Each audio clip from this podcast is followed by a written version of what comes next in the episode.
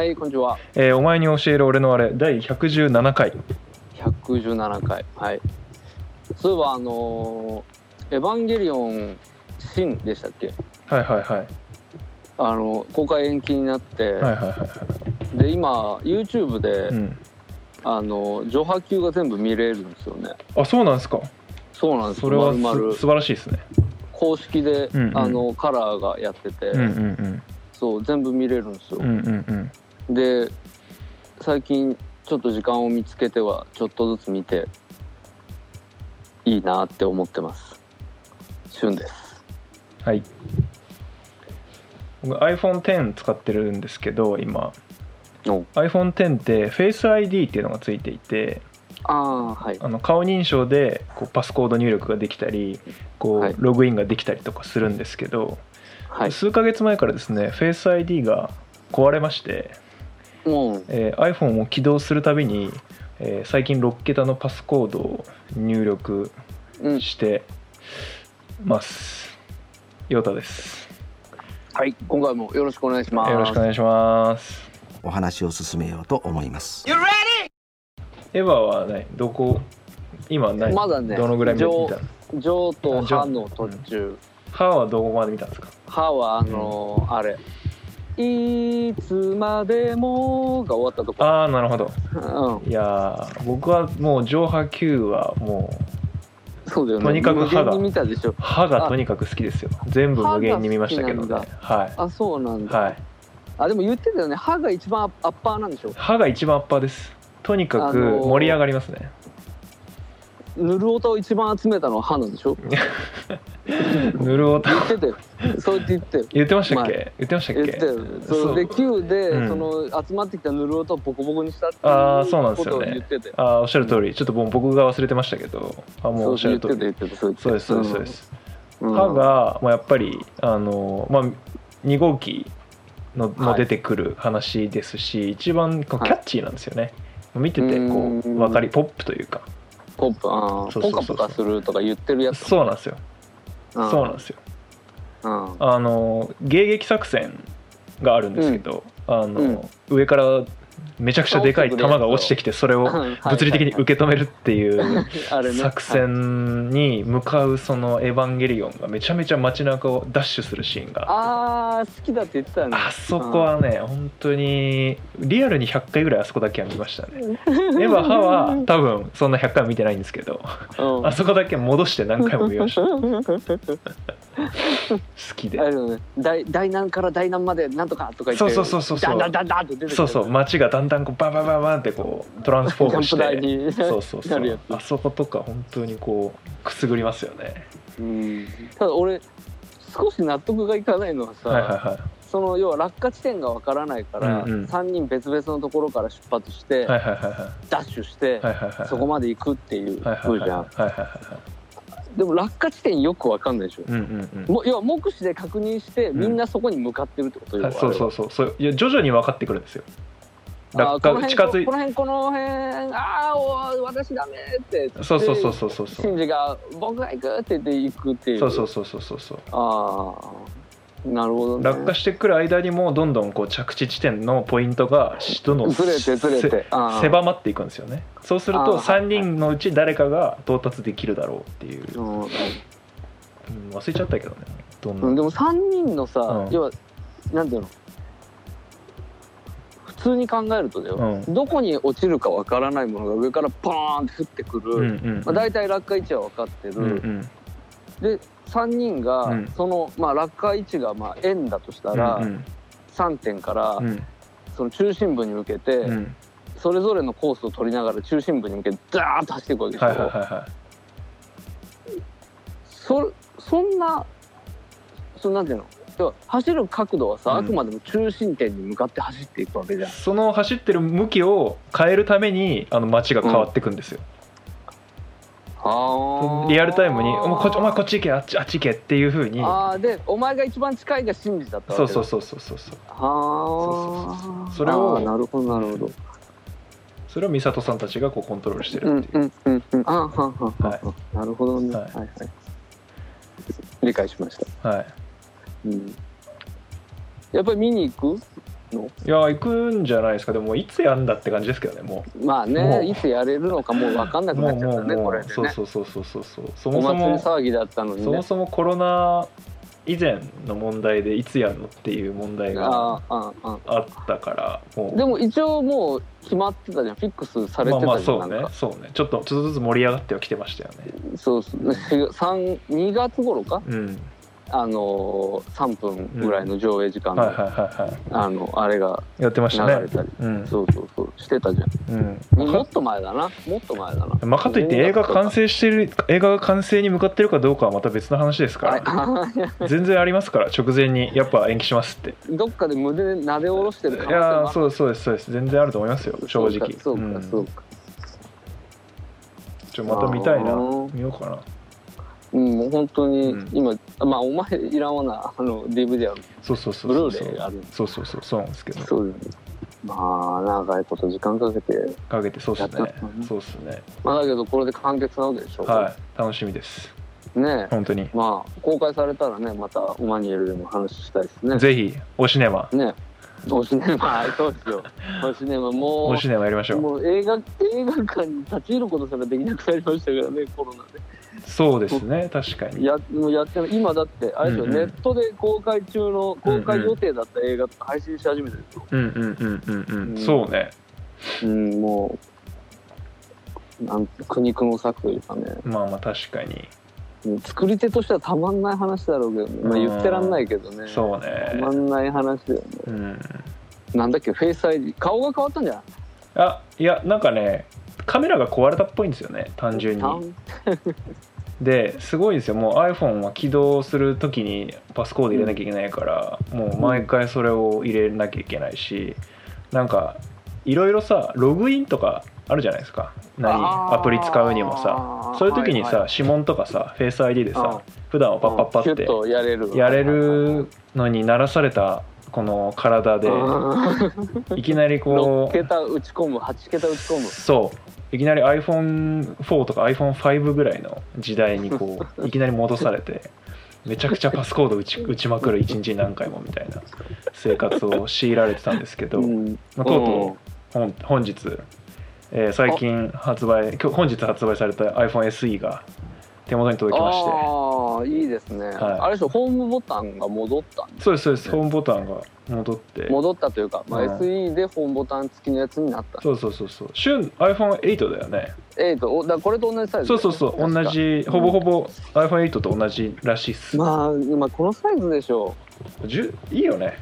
使いやすいよ、うん。だし俺ねやっぱりねそのホームボタンないのうんか、うん。わかんない。その使い慣れた人たちからしたら、うん。なる方がいいよって話なのかもしれないけど、うんうんうんやっぱめがけるところないのさ、知り合いが使っててさ、うん。て点を、うんうんうんでうん。でちょっと触らせてもらったんだけどさ、うんうん。そのホームボタンがないことでの戸惑いが半端じゃなくてあさ、ーまあまあまあまあ。うん、まあでもそれはね慣れです。慣れだと思いますよ。慣れうん。慣れだと思います。あのー慣れることで全然むしろホームボタンがないってことは特に不便じゃな,、なくてそれよりもホームボタンの位置まで画面になってるから、あのうん。っていう喜びの方が大きくなって気はしますね。えー。うん。だから別になんだろう。今回 iPhone11 とかじゃなくて僕が SE を買ったのはあの、うん。なんだろう。単純に SE が安いっていううんうんうん。かなり安いんだよね。かなり安いですね。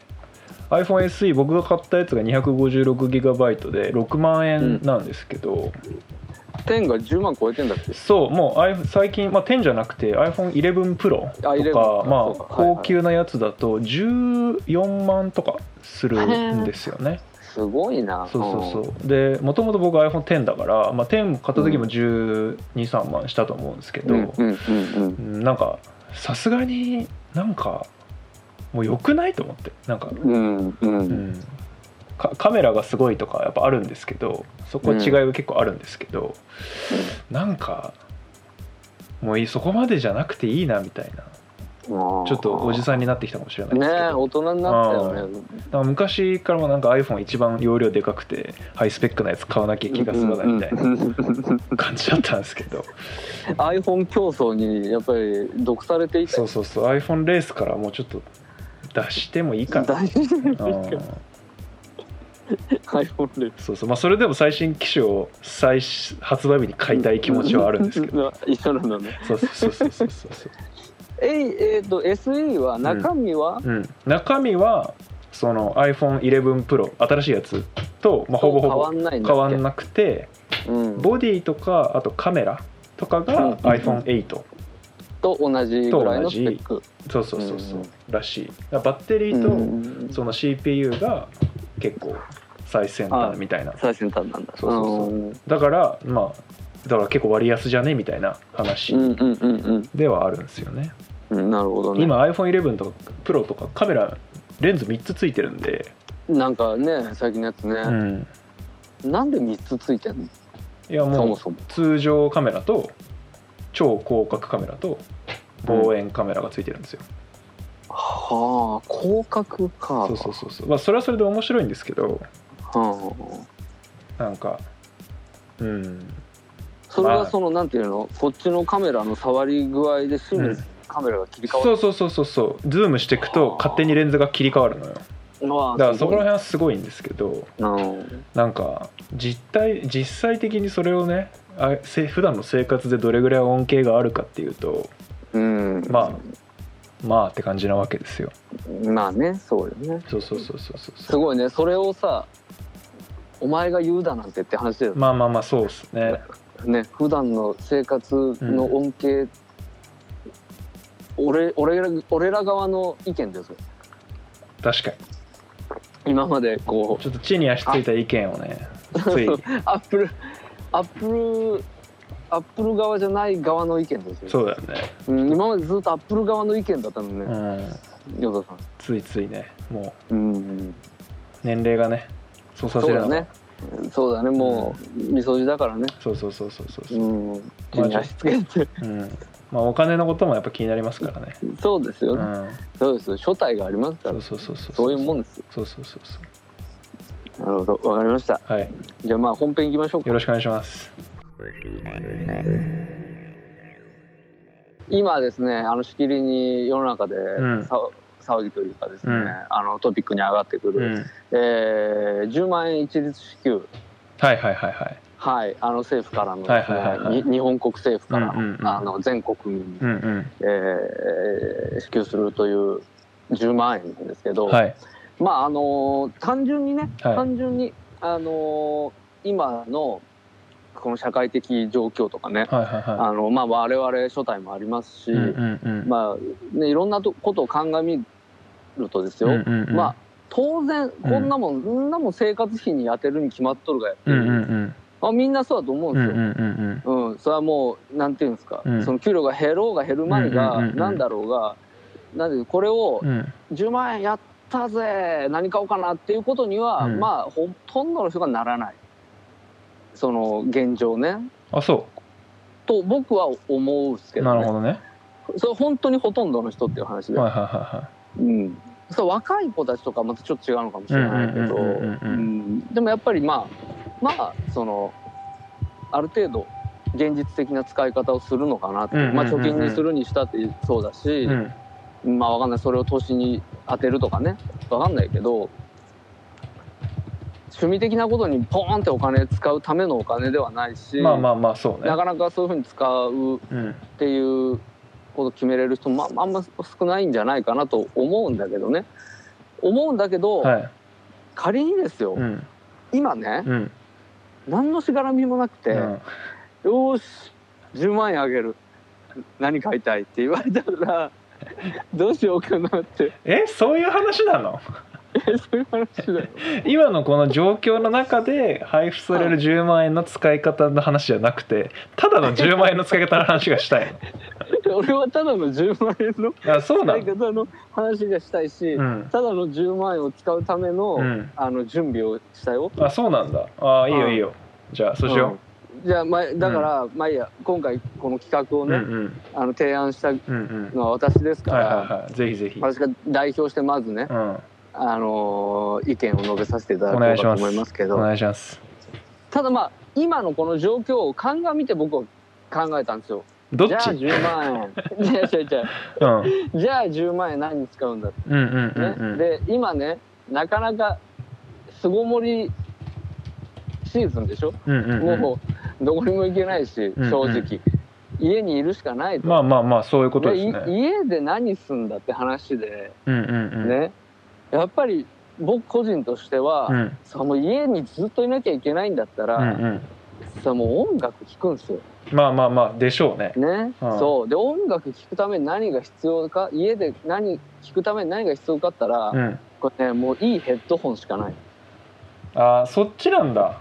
うん、いやスピーカーじゃないんだね。いやだって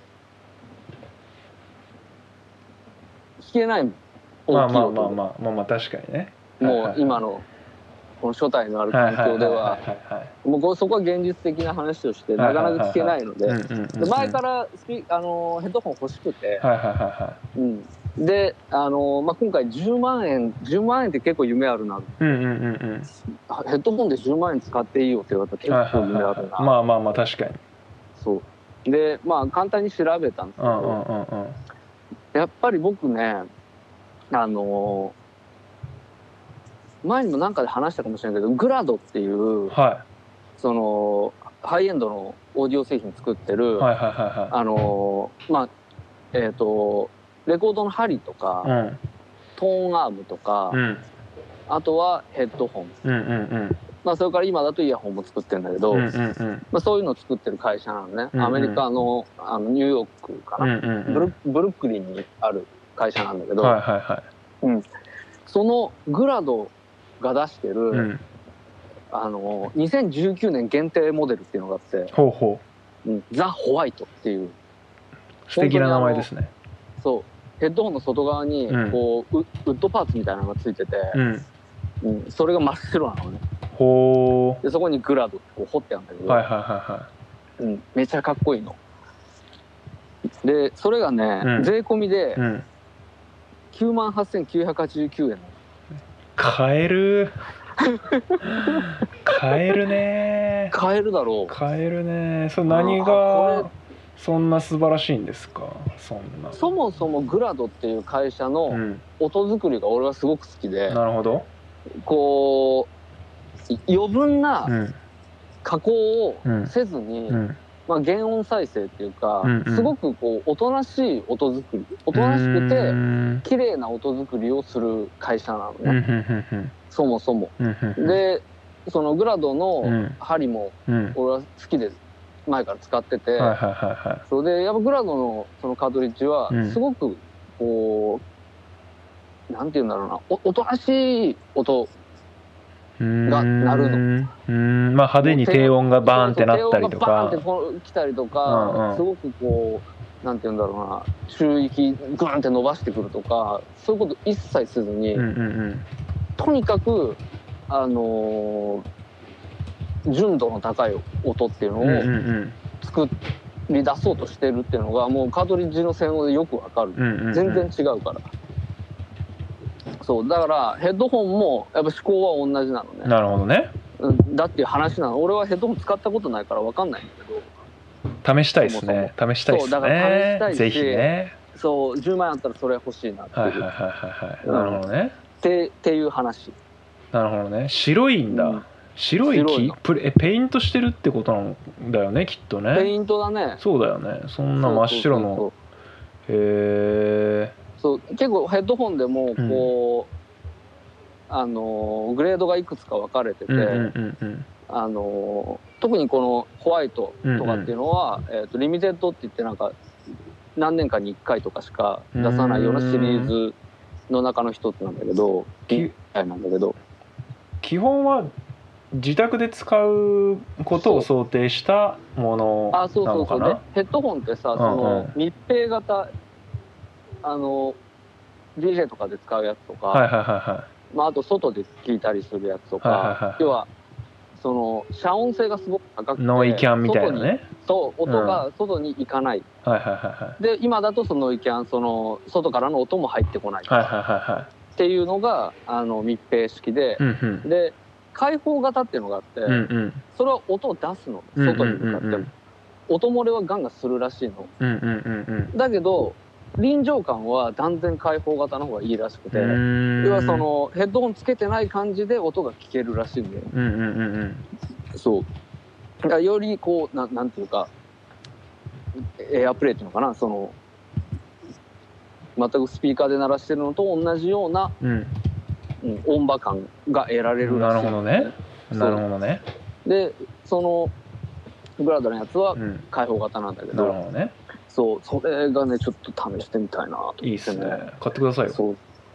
ダメだよ。生活費に当てなきゃいけないから。もらえたそうか。そうかそうか。生活費だ。ちょっと音楽系で僕もいいなと思ってるのがあって。うんうんうんうん。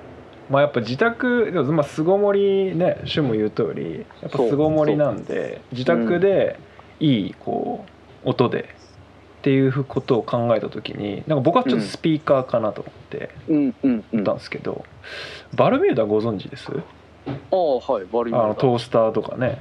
はいあはいはい。のご飯炊く炊飯器とか、うんうんうん。まあ扇風機とかが有名ですけどうん。日本のあのいおしゃれ家電高級家電の家電。金字塔ですよね。既存の家電をディスラプトしていくぜスタイルのうんうんがワイヤレススピー。カーをほ出すんですよ。バルミューダ・ザ・スピーカーっていう。まだ多分ね発売してないんですよね。最近多分予約ができますみたいになってて6月ぐらいに販売しますっていう感じ。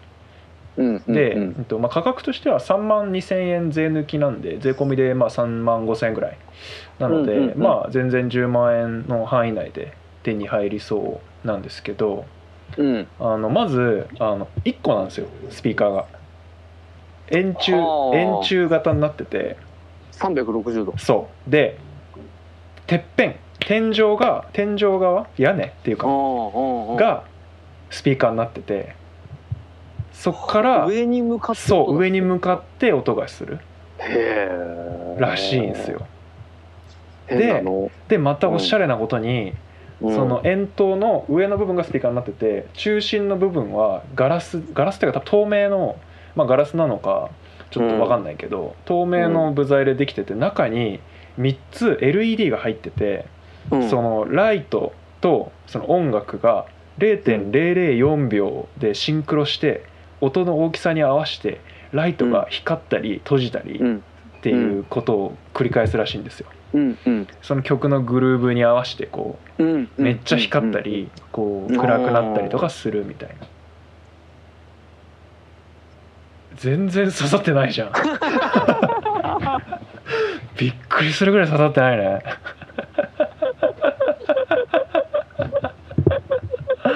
すごいやささすがだねやっぱりすもごい。うだって天井から音が出るってなった時点で、うんうんうん。もう一気に興味失せたり。やばい。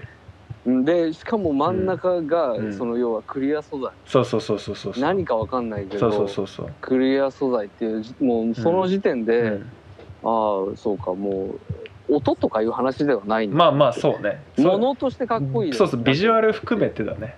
ルでなんかそのとと真ん中のその3つの LED が、まあなんか真空管っぽいデザインになってるんですよ。あだから多分そういうのも、に対するオマージュもあって、うん。でかつ光って光って、で、まあ、ワイヤレスなのでうん、そのワイヤレスだしバッテリー式なので外でも使えますよみたいああなるほど。な、だからまあ本当に純粋に、まあ、音をっていうその旬のそのグラドのザ・ホワイトのコンセプトとはまた違うんだけど、ね。夜テントの中で楽しもうもうできますっていうことですね。なるほどね。全然できます、はいそれは。はいだし、はいまあ、家の中でも、まあ、うん。夜、まあ、あんまり電気ガンガンにつけなくて手元のライトとかだけで夜を過ごすみたいなタイミングでうん。こう、そのスピーカーを使うこともできますよっていううんことなんですよ。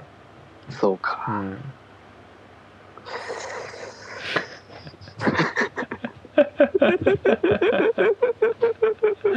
あれ一切刺さってないですね、まあ、スピーカーに関してはな、うん、まあね。音楽再生するためのもんだからさ、まあね。そう、うん。それに特化してないスピーカーはうんもう別にスピーカーじゃないっていう。まあだからスピーカーっていうかなんか音が出る。家具みたいな。何かなんだよね。オオブジェみたいなことね。そうそうそうそうそう。うん、だから部屋にこうポンって置いてあって、うん。ちょっとちょっとこう可愛い子ちゃんがうちに来た時とかに、ちょっとこうジャズなんか鳴らすと、ちょっとこうふわーんとした色で光ったりして、ムーディーなんでしょ、そういうことですね。つまりは。いやそう俺俺が 20, 20だったら買うよ。二十歳の時だったら俺買うよ多分それ。なるほどね。ふーって言いながら。なるほどね。うんかっこいいなって言いながら買うと思うけどさ、もう37だからね、まあまあまあまあまちょっとそれはあ、うん、なだまあスピーカーの音がどれだけその音作りいいかっていうのはまあ確かに怪しいと思いますよ、うんかなりうんうん。うん。なるほどね、はい。分かった。よまあかったそれもはうまあでもうんまあこれ、まあ、今回別にこれだけじゃないですけど、まあ、これはちょっといいな、で、まあ、結構価格的にまあ3万5千円なんでなんかちょっとしたこう、しっかりめのプレゼントとかにも割と使えなあなるほどね。使いやすいかなみたいな、まあ、それこそ旬,、はいはい。旬にはあげようと思いませんよ全然これは。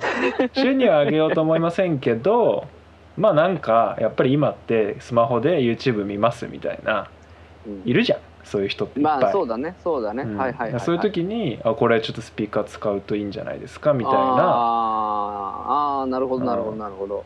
ああそれは確かにあるかもしれない。そういう使い方ですよ、うん、はいはいはいはいはい。家でね。そうそうそうそう。ね。ただこう iPhone 鳴らしてるよりもね。そうそうそうそうそう、ね、それよりはちょっといいみたいな。うんうんうん、うん、はいはいはい。はいはいはい。はい、はい、それそれ。俺さうん。あのー、10万円うんをうん細かく区切るパターンも考えたの。あ ちょうど10万円になるぐらい。あーえ他ないの？10万円のはスヘッドホンオンリーなの？もうもうもうもうあの10万円するものではマジか。なんかこうマジでガチンコでうんうん今もう本当に欲しくて、うん。で10万円出していいっていう嬉しいものっていううんとなるほどね。俺今正直もう本当ヘッドホンしかないなと思って。なるほどね。そうそう。あとは、うん。でいろいろ調べたんだけど、うんうんうんうん。なんかそのちょうどいい10万円のものってなかなかないんだよね、まあまあまあスピーカー買おうと思ったら正直10万じゃ足らないし、まあまあまあそうねそう中中途半端っちゃ中途半端なんだよ、うんうんうんうん。10万っていう価格うんうんうんうん。でこれ買って10万だったらって思うものが正直ねあんまりなくて、まあまあまあ確かに。あとはやっぱりね俺も3万円台のものばっかりしか見つからなかったんだよ。まあなかなかないよねやっぱね。ない。それはちょうどね、うん。ちょうどいい10万円。だから皆さんにねちうんょっと意見聞きたいぐらい。ちょうどいい10万円でほってなる アイテム。むこれはっていう、はいはいはいはいはうん、教えてほしいですねそれはね。まあ何をまあ実際ねきっと買う方もねいるでしょうから何を買ったのかっていうのもねぜひ教えてもらいたいですけどね。例えばさそのヘッドホンで言っても、グラドの中で一番廉価なのだと1万円台からある、プレステージシリーズっていう、あのーカートリッジでも同じシリーズがあるんだけど、うんうん入門入門編みたいなやつがあってそれ1万23でね買えるのね、だから現普通に買うんだったら多分俺それそれ買うんだよ、いなるほどね。うん、それより上行かないと思うんだよね。最初に買おうと思うと。だからそそういう10万円の使い方が知りたいよね。本当だったらこの金額なんだけど10万円使っていたらここだねみたいな。あそこまでいいけちゃうねっていうね。そうでそういうね価格幅のあるものうが、んうん正直世の中そんなにねちょうどいい感じのものない。まあね。そうそうそう。で考えたの。うん。俺ひげ剃り欲しいの。なるほどね。ひげ剃り。でひげ剃りもさ結構ピンキリでさ何千円のものからさはいはい数万円するものまであるじゃん。まあまあまあありますね。高いやつだと10万あるかなとうんうんうん。思って調べたんだけうんどうんうんマックスでやっぱ4万円台なんだよ。へえないんで10万電動でしょ？電動でしょ？あの自動洗ってくれるやつでしょ？そうそうシェーバーね。パナとかフィリップスとかでしょ？多分。パナブランド的には。フィリップスブラウンの3つ。ああブラウンもね。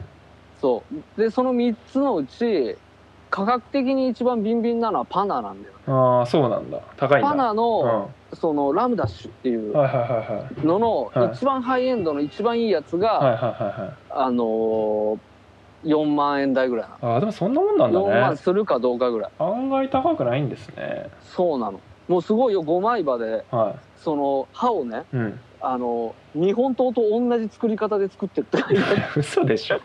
本当にどういういどういう観点で同じなんだろうたねも叩いて焼いていやいや要はその刃物職人がさうマジで？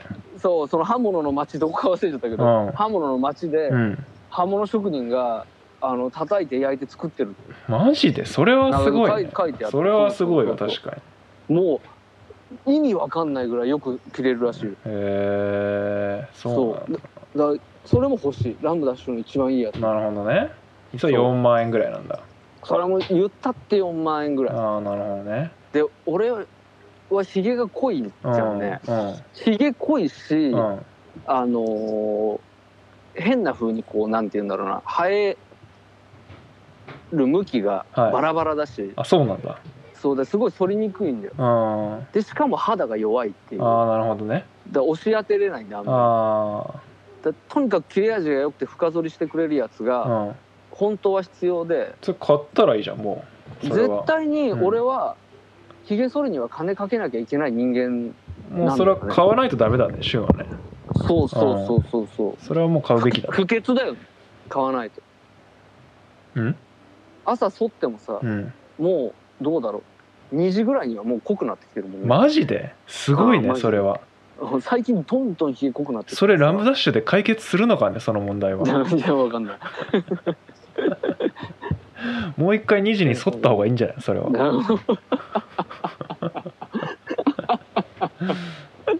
そうか。そうなんそうなんですよ。だからうん。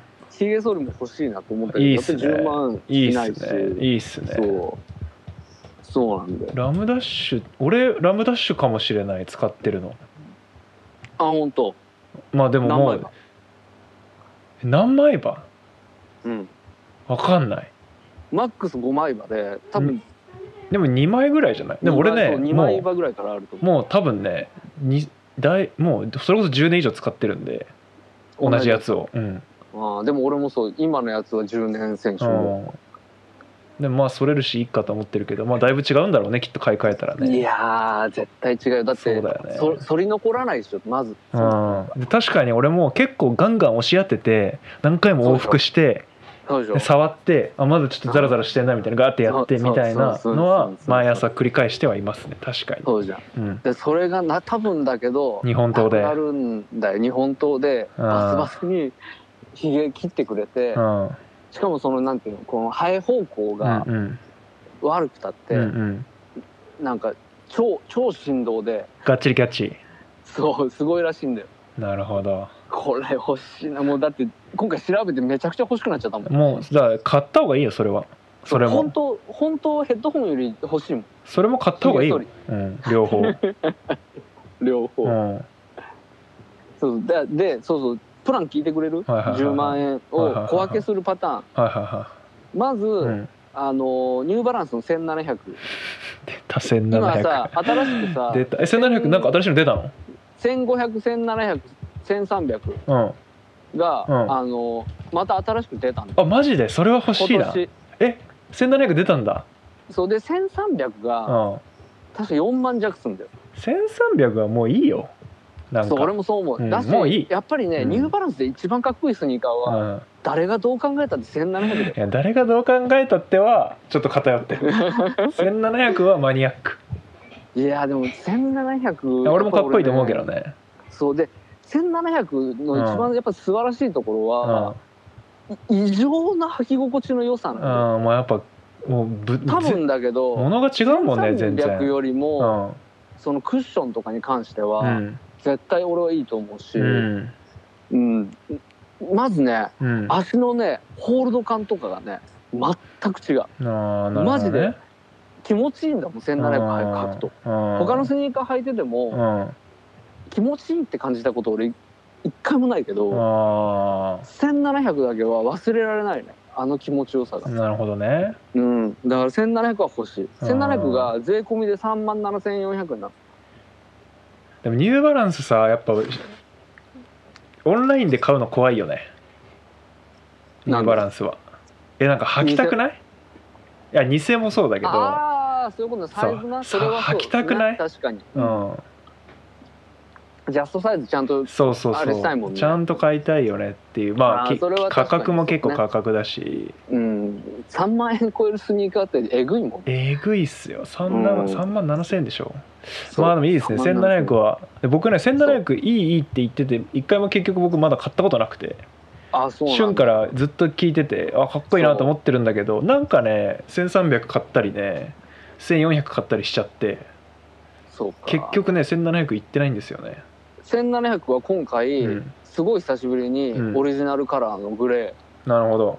ーの復刻だから今ね予約がねうん。ちょっと前から始まってて、うんうん。3月だったがぐらいから、でえその後どうなってるかちょっと俺も分かってないんだけど。うん。そうそうそう。まあだけどそんなに少ない球数でやらないと思うからさ。まあねそうね。今、公式のニューバランスのショップ見てるとやっぱ結構もういやもう全然全サイズも再入荷待ちみたいなか。感じにはなってるね。ワイズあワイズはもう固定なんだね。うん。そうだね。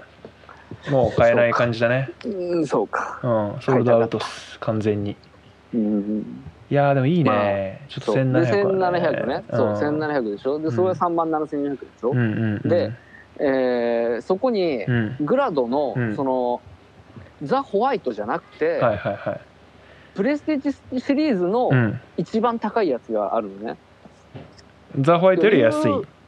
要は入門編の一番最高のやつ、なるほどなるほど。そうそれが3万9270円。おお税込みで。いける。まだいける。そうまだいける。これでね両方で、うんうんうんうん。えー、7万6640円かな？7まだ。万まだ6670円か。ちょい余りですねまだ。そう。であと2万3330円使える。のこれで。税込みでね。だからこれで、うんうん。ラムダッシュが本当はいいんだけうど、ん。もう仕方ないから、うん。フィリップスの型落ちえ？ラムダッシュ買えよ。そこは。ラムダッシュをさ価格コムとかですげえ調べればなんかそうだ3万ぐらいとかで買えるんじゃない？そうん。確かにな。いけるいける。でも3万はダメだよ。2万3330円で。納めないと10万円分まあね。いいことになまあねってるから、まあね。うんそうそう。確かに確かに。うん、っていうのがうんうんうん。一応今回の俺のプラン。なるほどね。うん。ヨウダさん他ないの？スピーカー以外でまずもって最初に思ったのは、まあ、僕個人っていうか、まあ、僕と、うん。まあ、奥さんとちょっと話してたんですよ。今10あー万円使い道どうよっていう話をしてた時に、うん。やっぱお家でいろいろと過ごす時間が長くなるじゃないですか。うん。でそうなってくるとなんか、まあ、作りたいなみたいな気持ちになるんですよね。何かを、うんうん。まあ、お家でだらっと過ごすのもいいんですけど、まあ、それも飽きちゃうんでなんか作りたいなみたいな気持ちになるとはい。ミシン。ミシンね。ミシンが欲しいっていう話が出てまして、でもね、うん。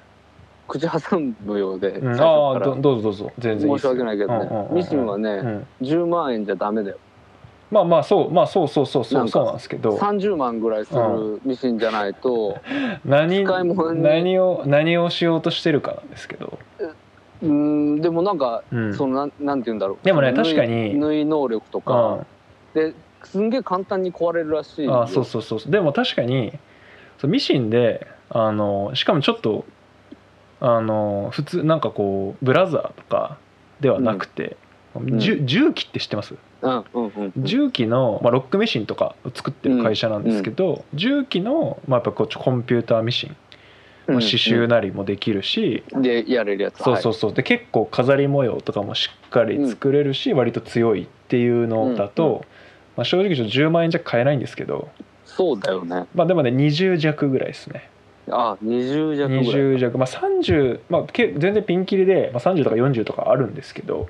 はいでもやっぱ家庭でちょっとこう頑張りたいなみたいな。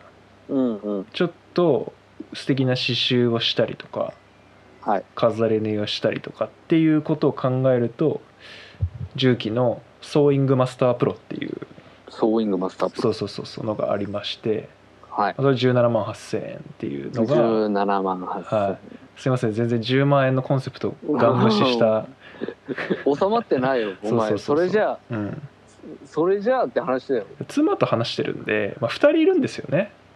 だからあなるほどね。1人当たり10万円じゃないですか今回の話って。確かに。うん。で20ね。そうそうそう。でやっぱそう思ってちょっとメルカリとか見てみるとなんかやっぱね多分手作りのものハンドメイド系のはい。その革材革の製品とかカバンとか出してる人多分増えてる今。うーん。だからやっぱりもなんかこうもものを作ってなんかこう多分お金にしたいっていうよりはやっぱまず作りたいみたいなうんうん。気持ちがそのクリクリエイティブが先にそうそうそうそう芽生えてああ。芽生えちゃってんだろうなっていう。なるほど。そうそうそうそうそう。だからねミシンは今ねこれはまあでもリアルにこれはあのなんていうんですか買いますかみたいな話はしてます。ミシンをね。ねいいっすね。そうそうそうそう。ミシンね。そう一番うちであの割とリアリティがあるのはミシンと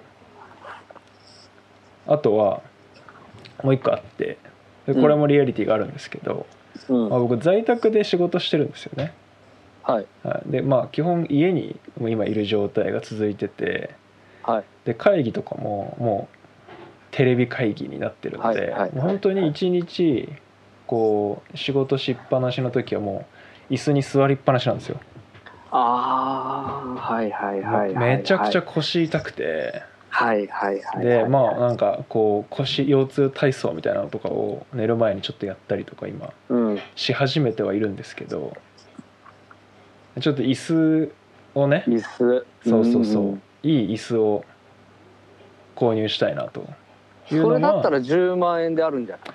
まあ10万からまあいいやつで20万ぐらいって感じですね。じゃあ20すんだ。はい、いいやつつで20万ぐらい。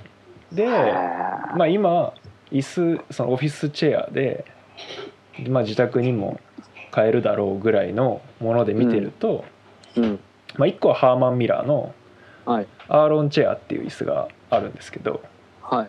それはまあなんだろうもう多分結構 IT 系の会社とか行くともう普通なんか割とスタンダードに置いてるこう肘掛けの高さが調整できて、うんこう腰にも良くてなんか椅子の座面が、まあ、後ろにこうリクライニングするのもそうなんだけどうん。前にこう前傾するっていう。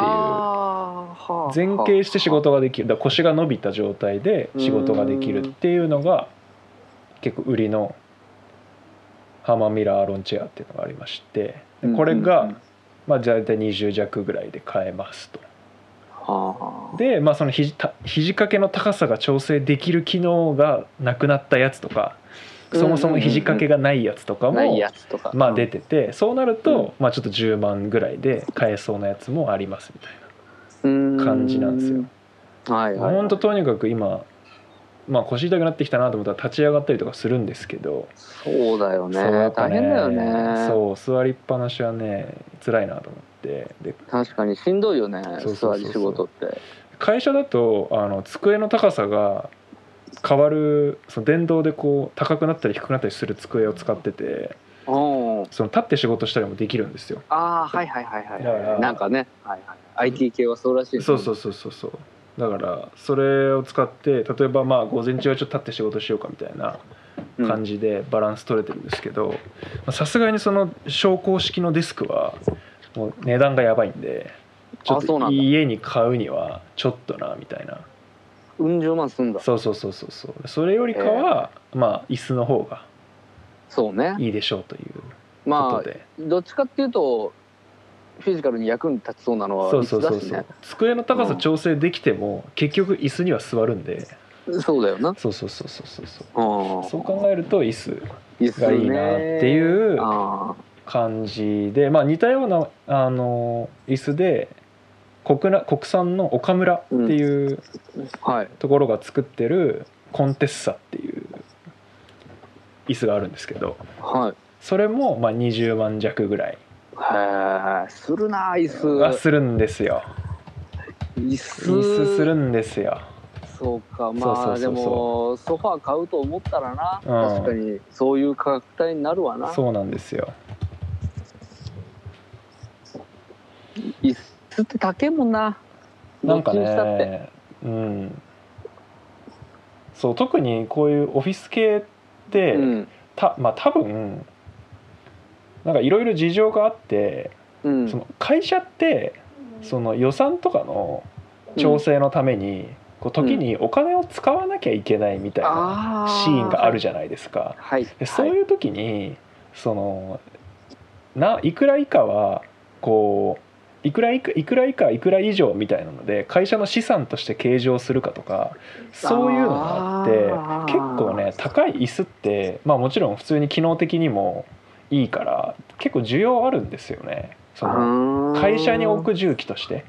なるほどね。そうまあ減価償却みたいな話ね。そうそうそうそうそう。個人で買うっていうのはまあそんなにないにせよ、うんうんううん。んなるほどなるほはい。どそうか。いいっすな。そうそうそうそうそうあのイタリアのさデザイナーのさ、ジュージアーロっているじゃないですか、ああジュージアロはい。なんだっけ？カメラとかも作ってるよねジュージアーロって、うん。なんかいろいろやってますよね。はい。でそのジュージアーロのデザインなんですよ岡村のコンテスタは。ああでまあまあ別にかっこいいかって言われたらまあオフィスの椅子ですっていう感じではあるんですけど、うん。うん。まあ、やややっぱりちょっと国産っていうのとジュージアーロデザインっていううん。のでうん。うん。まあまあやっぱりその岡村がが。岡村が気にはなってるっていうあ感じですね。あなるほどね、はい。そうかに20の設定にするといいね。まあまあ俺結構はね買えるものがね。冷蔵庫。いきなり。あでもね家電はね思った。いいよね普通に、うんうんだってなんかまあ10年ぐらいでやっぱり買い替えなきゃいけないし、どっちにしてもね。そうそうそう。こういうタイミングで。でまあねあぶく銭だからさ要はうん溜め込むのもちょっとあれだし、って思うとやっぱり家電買うのはね結構いいなって思う俺も。そうん、冷蔵庫洗濯機あたりが今いいなと。もうずっと出てて話が、うんうん。もう小さすぎるのでとにかく。なるほどね。あのーどうだろう。2人用でも若干小さいかもしれないぐらいのうんうん。サイズのやついまだに使ってて、なるほど。そう同棲始めた時からのやつをずっと使ってて、うんうんうんうん。そうでもう10年以上経つしそれも、うんうんうん。でもうなんか冷えも悪いし、うん。で冷凍庫もパンパンだし、うん。なんかもう絶対ダメだよこれっていう話でずっとしてて。それ絶対買った方がいいんじゃない？今回。そうで今年、うん。まあどっちにしても今年買う予定だったんだよ、うんうんうん。そう。でいろいろ調べててさ、うんうんうん。そうそう。でやっぱ三菱がいいんだよ。そうだよ。あんちゃんのそうだよ。三菱が。そうなんだよ。あのーあれあれあれと夫婦の。あれでしょ？あのーあれでしょ？オードリーの若林君若林でしょ？そう。そうなんですよ。そ実は三菱なんですよ実は。パナソニックじゃないんですよ実は。いややっぱり三菱で。三菱なんですよ。み見てたら絶対三菱だ、はい。うちは三菱の冷蔵庫を買いましたよ。ああ本当、はい。やっぱ三菱ですよ。チルド室はいはいはいはい。の性能が半端じゃないでしょ、そうですね。なんか。なんだっけ？なんとかなんか名前ついてるよね。そうそうそうなんとかっていうの忘れてたけど。そう。まあまあ使ってるとだんだんあやふやになってきますけどねああいうのはね。でもねチルチルド室となんかねさらにクソ冷える室みたいなのがあるんですようちの冷蔵庫。ああのあれだよね。マイナスじゃジャストゼロ度みたいなやつだそうた多分多分そうだと思う。ん。う、うん、まあそこはビールが入ってるんですけどもああキンキンそうそうキンビールキンキンにする部屋になっちゃってるんですけど。部屋。そうそうそうそう。あと意外となんかうちが使ってるのはうん。なんかねあのー氷冷凍庫とは別でうん。なんかいこう熱いものをそのまま突っ込んでもいいみたいなああああれでしょ？部屋がついてて。スペースじゃない？それってそういうスペースそうそうそうそう。なんかうちのれうちでは熱いまま旬冷凍って呼ばれてるんですけど。熱いまま旬冷凍のところにそのご飯とかをでラップにくるんでポコポコ放り込んで翌朝普通の冷凍庫に移すっていうのができて。そこはなんかねあ熱いの入れても結構頑張ってあの早くこ冷凍してくれるみたいな。何リッターぐらい？400リッターぐらい。ええわかりません。すいません。ちょっとそういうのは。多分でも400とかそんなんだよなきっと。そんぐらいじゃないかな。なんかもうねそその要はそれより下のサイズだと、うんうん。スペック的にそれがもうついてなかったりとかああなるほどね。いくらいいやつでもそれはついてませんみたいな、はいはいはいはいはい要はある程度のサイズ超えないとついてこない機能結構たくさんあるんだよね、そうそうそうそうそう。でそれがね大体うん。20万弱ぐらいなんだよね、あーまあ冷蔵庫はねやっぱ高いよね。そうそうそう。だから、まあ、確かにちょうどいいっちゃちょうどいいよ。ねうん。それ。うん。いや冷蔵庫はねいいですよ。冷蔵庫が今ねちょっと欲しい欲しいんだよね、冷蔵庫あるね。だけど冷蔵庫かヘッドホンかって言われたらねいや冷蔵庫だよね。いや完全に冷蔵庫だよね それはね。もし仮に嫁さんがうん「えどっちかいいよ選んで」って言ったうんら、うん。うん、本気で迷うよね。言わないよ。どっちか本当に？うん。大丈夫大丈夫。どっちか選んでいいよって言わないから 大丈夫大丈夫。言わないか、うん言わないからそううん。うん。えちょっとここまではうん、えまだ喋っていい？いいよ。ここまでは僕まあ、うん。言うてなんていうんですか？世間体を気にした10万円の使い方を話してきました。僕は。ああ、うん。まあ俺は全く世間的にしてないけど。いいよ。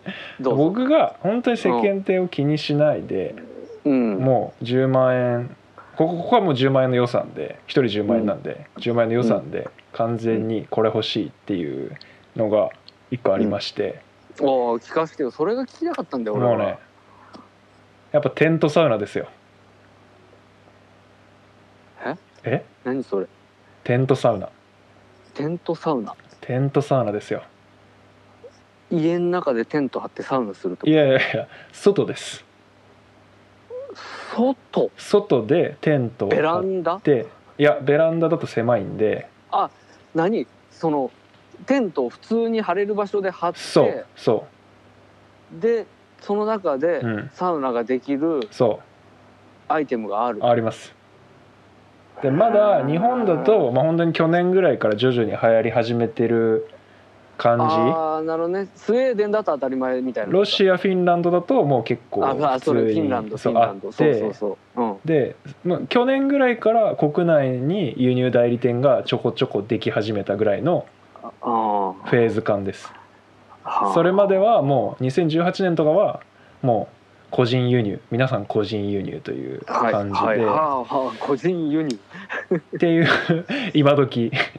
今時個人輸うん入っていう感じであったんですけどまだれそういう文化があるんだニッチすぎて。個人輸入しなきゃいけないような。ありますあります。全然ありますよ、ありますよ。でまあその多分ロシアだと思うんですけどほあのまあ結構コンパクトであの割と扱いやすいって言われてるモヒバっていううモヒバ。そうテントサウナのブランドがあってうん。えっとまあ金額的には8万8,000円ぐらいでまあ買えますと。あそれ何かっていうとうん。結局テントサウナって、まあ、まずテント張るんですよ。普通に、まあ、うん。テントはテント、まあ、たぼあの耐熱性の高い素材でできた、まあ、テントなんですけど、はい。はい。でテントの中でその薪のストーブを焚くんですよ。はあ。でその薪のストーブを焚いて焚いたその熱で石をテントのあのサウナのサウナストーンを温めるんですよ。はい。でテントの上にまあ煙突は出しといてでそこからガンガン排気をする薪焚くんでそのままだと死んじゃうんでうんうんそうだよねテントの中にから薪を焚き煙突で外に排気をし石を温めること数時間 ええ立つとそのテントの中がまあサウナになる。80度とかぐらいのそのまあまあまあまあの高まあそんなに高温じゃない感じのうんうんうんうん。低温サウナ的なね。そうそうそうになるんですよ。うん。でその結局テントサウナってそのそのままだとまあそんなに温度高くなくて結局ロウリュって言ってああ、仰ぐやつ。そうそうああロウリュっていうのは、まあ、仰ぐやつっていうイメージなんですけど厳密にはロウリュっていうのは仰ぐやつのことではなくてあ、そうなロウリュっていうのはそのサウナストーン熱くなったサウナストーンにそのアロマ水をかけて蒸発してシュワーってその蒸気でそう蒸気でサウナの温さ体感温度がガンって上がるんですよ。その熱い水蒸気が。ののせいで。それのことをロウリュって言いまして。でそれを仰ぐ仰いで体に当てていくあのイベントはアウフグースって言います。文化？ロウリュとアウフグースは別物なんでちょっとそこはあのはい。ちょっとい一応コメントさせていただきました。なるほどなるほどははあ、ちょっと思うんだけどさ、い。はなんでわざわざテントがテントでサウナしたいの？いだって今サウナ行けないじゃん。ああプライベートサウナ的な話そういうことでですよ。そういうことですよ。ああそういうことか。そういうことですだからテントサウナ背負ってこっどっかキャンプ場こっそり川川沿いに行ってうん。川沿いでテントサウナで火焚いてうん。温まってうん。川に飛び込むと。一人で。危ないよ。やめないよ。それ通報されるよ、ででもっていうっていうのをまあプライベートでもやりたいんですけど、うん、最近そういうテントサウナを使ってそのイベントとかうん。あの森道市場ってあるじゃないですか。あれも去年かな？去年はテントサウナがなんと出動してて。テントサウナをプール沿いに張ってなんで多分そうそうそうそう入る。うんうん。りながら音楽を聴くみたいな感じでやってたらしいんですけどはいはい。で、まあ、そのテントサウナが、まあ、ちょっとね価格がまあどれぐらいなの、まあ、さっき8万円って言いましたけど、まあ、それもピンキリでうんロウリュができるやつだともうちょっと高いとかいろいろあるんですけど、まあでも意外とまあ10万円前後ぐらいで買えちゃうということでちょっとこれはあるんじゃないかととうとう。なるほど。ね、個人そう個人で結局テントとかってキャンプ用品ってあの毎週毎週使うもんじゃないんで、うん。個人で1個所有するのがちょっともったいないんですよ多分。ああ確かにそうだよね。グループとかで、ね、そうそうそうグループで、まあ、一緒に行く時なり結局誰かが使う時にその人だけとかうん。で割り勘で買ってもともとうんみたいな、うんうんっていうのが多分効率的なんですけどうん。まあ買ってもいいんじゃないかなという、なるほど。はい、お気持ちが。なるほどね、はい本当にサウナなんだね。もうそうですね。サウナですね。楽しい、うん。楽しいんだ。サウナですね。もうやっぱり。やっぱサウナっていうかサウナと結局水その後水風呂に入ってうん。その後屋外で休憩するっていうその一連のなんていうんですかね。一連のアクションをうん。楽しんでますね、うんサウナで暑いのは結局準備であってあれだけが楽しいわけではないんですよ。なるほどね。そのサウナの,、はい。その一つ一つのことをうん全て経ることで、うん。初めてサウナが楽しいわけだ。そうです。そういうことです。結局体の温度体温をガンと上げて水風呂に入ってガンと下げてうん。で外に出て休憩するともうふわーっとしてくるんですよ。なんかあれでしょ？交感神経と副交感神経が行ったり来たりするんでしょ、ちょっとなんかよくその辺はちょっとよくわかんないんですけど。うん。なんか血流がとにかくはすごくこう活性化されるらしくてうんうんうん。脳にめちゃめちゃ酸素が行くようになるらしいですね。ああじゃあサウナ入ってからオマニエル取ればうん。いいわけだ、本当は。いい いいよそれは。サウナニエルサウナニエル、うん、どこのサウナがいいか議論ね。ああそうか、うん。そうそう俺がもうちょっとサウナ力を上げなきゃいけなくなってね。やねあのーウェルビー栄がうん、めちゃめちゃ進化してて、ああそうなんだ。そうそうそうそうそう。サウナの中に僕がいた時はまだなかったんですけど今はサウナの中にそのなんかサウナ小屋みたいなのが違う違う違うサウナの中じゃないや。その浴室の中にももともと普通のサウナはあったんですけどあプラスなんか小屋みたいな木でできた小屋みたいなのが 今あるらしくて。それに入りたい。そうそうそうそう。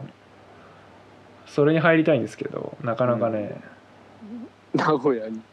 いや東京にあるでしょうよそんなの。いややっぱねまだ言うて全なんていうのそんなにいいサウナって言われるサウナって、そんなにまだ無数にはなくて、ああそうなんだ。東京だったらまあこことこ東京はまあたくさんあるんですけどうん。でやっぱ静岡だったらこれとこれだよねみたいな。で名古屋はここうん。サウナサウナウェルビーでしょ？富士でしょ？あとザ・サウナっていう、あザ・サウナじゃないや。サウナ。ラボっていうのがサウナラボ。名古屋栄に。多分金さんの方だと思うんですけどあっえてとかね大阪だったらここ行きたいよねとか熊本だったらここだよねみたいな。まうん。あそんなに数たくさんはないんで言うて、うんなるほど。はい、すげえサウナの話しちゃった。サウナの話またしようちょっとそうだね。あのーちゃんとまとめて一回聞かせてよ。うんサウサウナの話させてください。それはぜひ、うん。は言ってもね、うん。まあ入るけどさ、うん。俺はどっちかっていうと単純に銭湯が好きな人間だからい、さ、サウナが好きな人間じゃないからうんさ、そう。銭湯でダラダラするのが好きな人人間だから。うん、サウナサウナに特化したこう、うん。趣味はないから、まあそうだよね。うん、まあ普通そうだよね最近行ってねえな銭湯も、まあ今はね今はまあ今はあれだけど。うん俺も行きたいけどね。うん、やっぱり銭湯銭湯の多幸感はなんか他では味わえないもんな、まあねまあね。いやわかりますよ何なんだろうな、ね。あれって。本当に幸せだよねいやそうそうそう。まあ俺もサウナ好きですけどやっぱもちろんまあ風呂もすごい好きなんで、うんうん。まあでかい風呂っていうだけでねやっぱりね。そう幸せだよね。素晴らしいことですよこれは、ううんん本当に。やっぱ高温のでかい風呂に入るっていさ。いうやーそうっすね、そう。うん、最近俺ね低温低温風呂も好き。何度ぐらいですか低温って。えーすごい低いよ。あの炭酸泉とかあるじゃん。はいはいはいはい。ああいうあれぐらいの。ああもう35度ぐらいみたいな。そうそうそう。あーぬるっみたいなあのもあれにダラダラ長く使ってるのも割合好きなるほどね。うん。でもやっぱりかキンキンのもう42度ぐらいのはいはいはいはい。あ熱っっていうのに入っては出てはいはいはいはい。寝そべって入っては出て寝そべっても好き。ああそれね。それ好きだったら、多分、ん。サウナ水風呂外も多分好きだと思う俺ね水風呂がやっぱりねちょっと怖いんだよね。って言うじゃん。うん。いやそこはねまあ一緒に行きたい。一緒に行ったらねもうちょっとガイドしたい。マジで。うんしてほしい。俺ほんとこれでな幾人もの水風呂は怖いんですよっていう人をハマらしてきたかあ本ら当、うん。そう水風呂やっぱりね、ん。サウナ入るけど、うん。うん水風呂入れないの怖くて。いやーそうですよね。シャワー行っちゃうで俺もね結局そうだったもんもともとわかる。ぬるシャワー浴びて、うん。お落として、うんうんうん。でまたサウナ行ってうん。ぐらいしかできないもんね。そうだよね。そう。水の怖さあるもんね。いやーわかる。それはねわかります。そう今から12度のあの水の中にみたいな。それはねやっぱそうなんですよ。怖いんですよ。怖いようんやっぱあれって、でもうねやっぱりそこを一旦超えるとうん。もはや水に入るためのやっぱ準備にななるんですよ。はあ。いかにそこが。なるほどね、水の方だ。そう。水に入りたいがいい水に入りたいっていう。水そう。なるほどね。結局など温度が低くてうん。なるべく天然水の水風呂に入りたいっていうことに変わっていくんですよ。サウナに入りたいから。だからうん。最終的にはみんな湖に飛び込むんだ。そうそうそうそう。あで熊本にねあの サウナのサウナの熊本の話はまた今度にするわそしたら。まあまあいいや。あそうそう。だから結局今、まあ、さっき12度って言いましたけど、うん、12度はかなり水風呂の中で低い方で、ああそうまあふまあだ大体16度7度8度とああかぐらいなんですけどもうちょっとうん16度だとちょっともう僕満足できないなみたいな気持ちにえー、もうちょっと低くないとダメってこと？うん。でもうなんか10度以下みたいなのを押し歌あ押してるサウナもまあたまにあってへえ10度以下だしガンガンその中の水がめちゃめちゃ水流が強くてもう体感温度が超下がるみたいなところもありますしだから低い温度をね求めて。心心臓止まるんじゃねえかと思うんいだよ、ね、やって思う。もう本当に、うん。ドキンってなるもうん。ほら危ないじゃん怖いよ。心臓止まったら嫌だよ俺。でもねそこはそこは僕もあの旬のカレーと一緒でああのも一時期はね僕もその水風呂やっぱ10度以下でしょみたいな。でその10度以下の水風呂のことシングルって呼ぶんですけど いやーやっぱ水風呂はシングルでしょみたいな。いやそこのシングルやばかったっすわみたいな話してたんですけどうんうんもう今僕はもうまあシングルも水風呂だしうん。やっぱ20度も水風呂だよねっていあーなるほうどなるほど。ああその状態になったわけ。もう全部違って全部いいよねっていう気持ちに今はなってますけどねなるほど一線超えたものしかたどり着けない境地まで来たわけだ。そう。俺はここでその20度の水風呂に合わせてどうしたら今俺が気持ちよくなれるかっていう。そうそうそうそう。そこに俺が合わせていこうっていう。う んっていうね10万円の使い方だったね。でした。うん。はい。うんはいということで、えー117回、えー10万円の、まあ、使い道使い道ですというテーマでお話をえーしてきましたけど。その10万円で今何を買うべきかっていう話そうですね。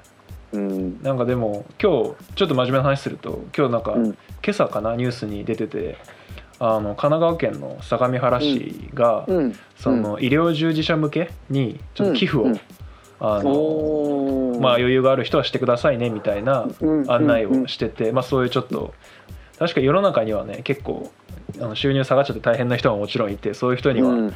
もちろん10万円有効に使ってほしいけど、うんうんうん。なんかまあそうじゃない人も多分世の中には結構いて、まあいっぱいいるだろうけそうそうそうそう、ん。ボーナスも下がらないし給料も下がりませんよっていう人は、まあ、今本当に命がけで戦ってる最前線で戦ってるそのうん。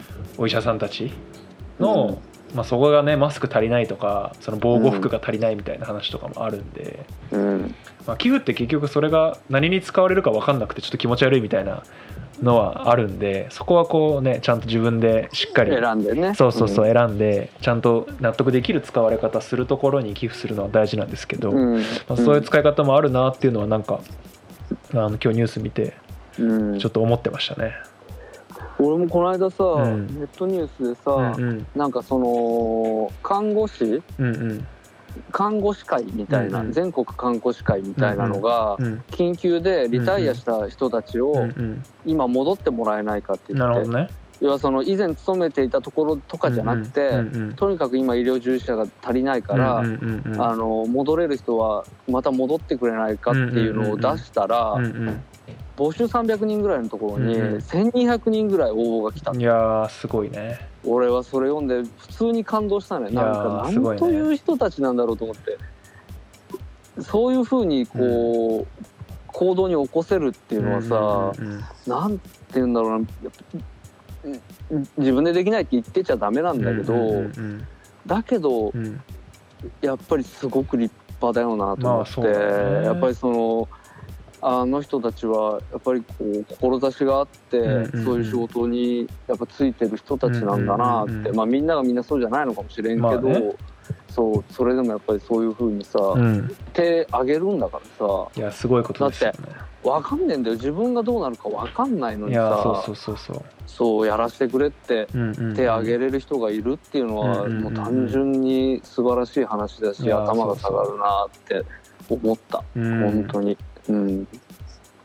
思うけどその公務員とかさうんうんうん。役所の人たちとかもそうだけどうんうんさ普通に動いてんだようんうんうん。ね役所だって普通に動いててうんうんさうん。でそこには人がガンガン来るんだよ。そうそうそうそう。そのコロナのことだけじゃなくてさ、うんうんうん。普通にその必要なうん。事務手続きのために人がうんうんうん。どんどん来てさ、うんうん。それを日常業務としてさばいてる人がやっぱいるんだよね。そうねうんなまあほ本当にあのーなんだろう、まあ、俺別にそのテレワークしてないし、うんうんうん。まあ、普通に仕事行ってうんうんうん仕事は動いてはいるけどうんさ、うんうん。うん。まあ、だけど調整ある程度できる職場だしさ、うん、だからなんかそのそれができない人たちというかさ、うん。っていうのがやっぱ本当にいるから、うんうんうん。まあなかなかね自分そうね。自分はじゃあどうすんだっていうところはあるよ。ねうんそうそうそう。本当に、うん、やっぱり、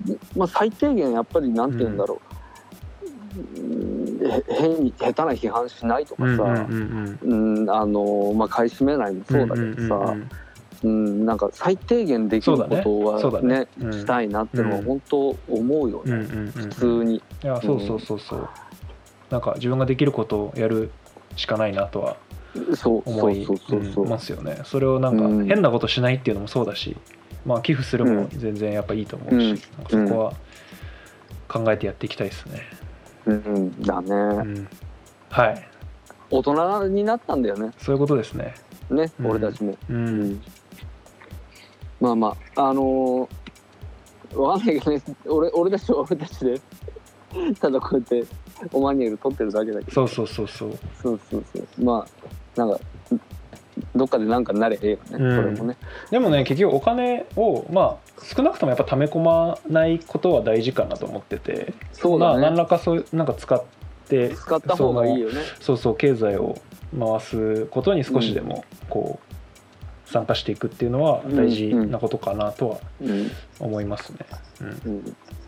皆さんも10万円の使い方はい教えてくださいよ。ぜひ教えてください。次の。これ10万ってこれだぜっていうね。ねえっ、と。グミグミ10年分買う。と酸っぱいポイフル食べたいんだけどさうん。酸っぱいポイフル本当にもう売ってないよね。売ってないし再販しないよね。す酸っぱいポイフルな？うん。あー。旬好きだったじゃん酸っぱいポイフル、はいはいはいはい。もうねないよ。ないよね。今大きいポイフルしかない。そうだよね。あのチャック、うチャックがついた大きいやつそう。ねそ 2, 2つぐらいあるよね味が。うそうあのー今はねソーダ系のや炭つと。酸炭酸飲料系のそうそうそうそう。味のやつとうん。フルーツの味と2種類。そうそう。だからしょうがないからあれ食べるんですけど。まずくないよ。そうまずくないけど。まずくない。そう。でもやっぱりね酸っぱいは美味しかったよいやねでもやっぱり何よりもねね。うん。何よりもキュン組だよキュン組がなんで再販されないのか。キュン俺組うまかったですね。理理解できないもん。いや本当に。いやこんだけ俺が俺グミ好きで、うん。でその俺がうん。一番うまいのはそれって言ってんだから、うん。再販するべきに決まってるのに 果汁グミの新しい味とか出してる場合じゃないんだよ。果汁グミはねまああれはうまいけど、うまいけどもうねう、ん、なんていうんですか上調ですよ。果汁グミねちょっと柔らかいんだよね。そうまあだし、うん。なんて言うんだろうな。こうクリエイティビティが足らないよ。うんやってることが。100%でジュースの濃い味がするでしょって、うん。何年言い続けてんの？いつまあまあ。までやってんの、まあまあそれまあスタンダードですから。スタンダード守ってるっていう意味ですから。いやまあまあまあそう501だ。な501ですよだから。いやだしょうがないですよ、うん。501なら501で、うん。あのリーバイスは、うんあのリーバイスレッドっていう、すっげえデザイナーズの、もううんバッキバキに寄った、あのデザインのジーンズだって出したわけ、ああまあまあまあまあ。ね。あの果汁グミみたいに、うん。そのリンゴとブドウと、うん。あのそれの派生商品だけでうん。食ってるようなことはしてないわけだよ。だからやっぱりそのスタンダードをうん。守りながらも、うんやっぱりイノベーションどんどん続けていまあかないまあまあまあそうっすね。はとダメでしょそれは、いはいはい。そう。まあ、だし、うん。だし、うん。やっぱりその世界で一番うまいキュン組を、うん。まあだけどキ出せと。ュン組出してたのはキュン組？キュン組ってさブラカジュ同じ？の会社じゃない違うよね。か多分カバヤだから。そうだよね。うん、だからまあかね。悪いのはカバヤなんだけど。キュン組はね本当に思い出に残ってますいやーもうああれよりうまい組がとりあえず現状ないからね、QUN ね。そう。いや本当いろいろこれそうだうんそうだな、うん、いやそれ言い出したらね、うん。カレーと一緒でさ、うん、まあ全部かまあグミグミだよ。うんグミ。う。そん。まあグミ。フェットチーネうも、ん。あのハリボうも、んあの美味しいよ。うんうん普通に美味しい。あの認めるよそれは。うんうんうん、そうなんだけど、うんうんうん。なんかやっぱりうん。うーんそのいやあのグミの中に、うん。グミの中に何か入れる発想が今はないんだよね、ああそう？あまあないか。グミの中に何か入ってることなんか今ないよ。本当に。あのなんかジェルっぽいあれねゲル素材の、はいはいはいはい。そうジュレみたいなのが入ってるあーうまかったねキュングミは本当にマジうまかったよ。ん。食いてえな。キュングミっぽいグミ教えてください。キュングミっぽいグミ。いやだけど俺マジでグミコーナー常にチェックしてるからね。いや俺もね俺はす結構俺はやっぱどちらかというと酸っぱいだったんで酸っぱいをチェックしてるんですけどないっすねないよ。もううんほんと本当にね、うん新しいものがね、うん生まれてないグミ業界は。いやそうね。やってることがもうねなんかある程度の範囲のところをね、まあただぐるぐるぐるぐる回ってる硬い硬くてちょっと酸っぱいパウダーをかけたやつ、うんうんうんうん。うん。そのそのその感じね、うんうんうん。うん、もうずっとやってるんですそれをね、うんうんうん。うん。納得いかない俺はグミの回何回だっけね？ちょっと何回か忘れちゃいましたけど。だいぶ前にグミの回あるんでうんその頃はだキュングミとか酸っぱいとかある頃ですよね。そうですよだから黄金時代。です7 8年前じゃないですか。あーあーあーそうですよね。8年前うん。あのいっぱいグミ買ってね。そうそうそうそう。あの味あーあの回楽しかったな。そうそう。あの放送的にはあのずっとくちゃくちゃ言ってて。そうそうそう。もうぜ最低だったね。確かにね。音は最低だったねあれね。最低くっちくっちくっち言いながらやってたけど。あー2012年3月3日。第18回。8年前。第18回をね。本当のぜひ。8年前。あの8年前の第18回をぜひちょっと聞いていただこれを出す頃にはあの過去回も含めてちょっとな出出せてると思うんで、えっとまあ、ご意見ご感想は、えっと、ツイッター、えーオマニエル OMANIERU、えーこちらまでちょっとリプライをいただく、えーもしくは「箸を前にいるつ」つけてつぶやいていただけると、えー拾って拾わせていただいて次回収録でお話しさせていただくやもしれませんということで、えーさよなら。さよなら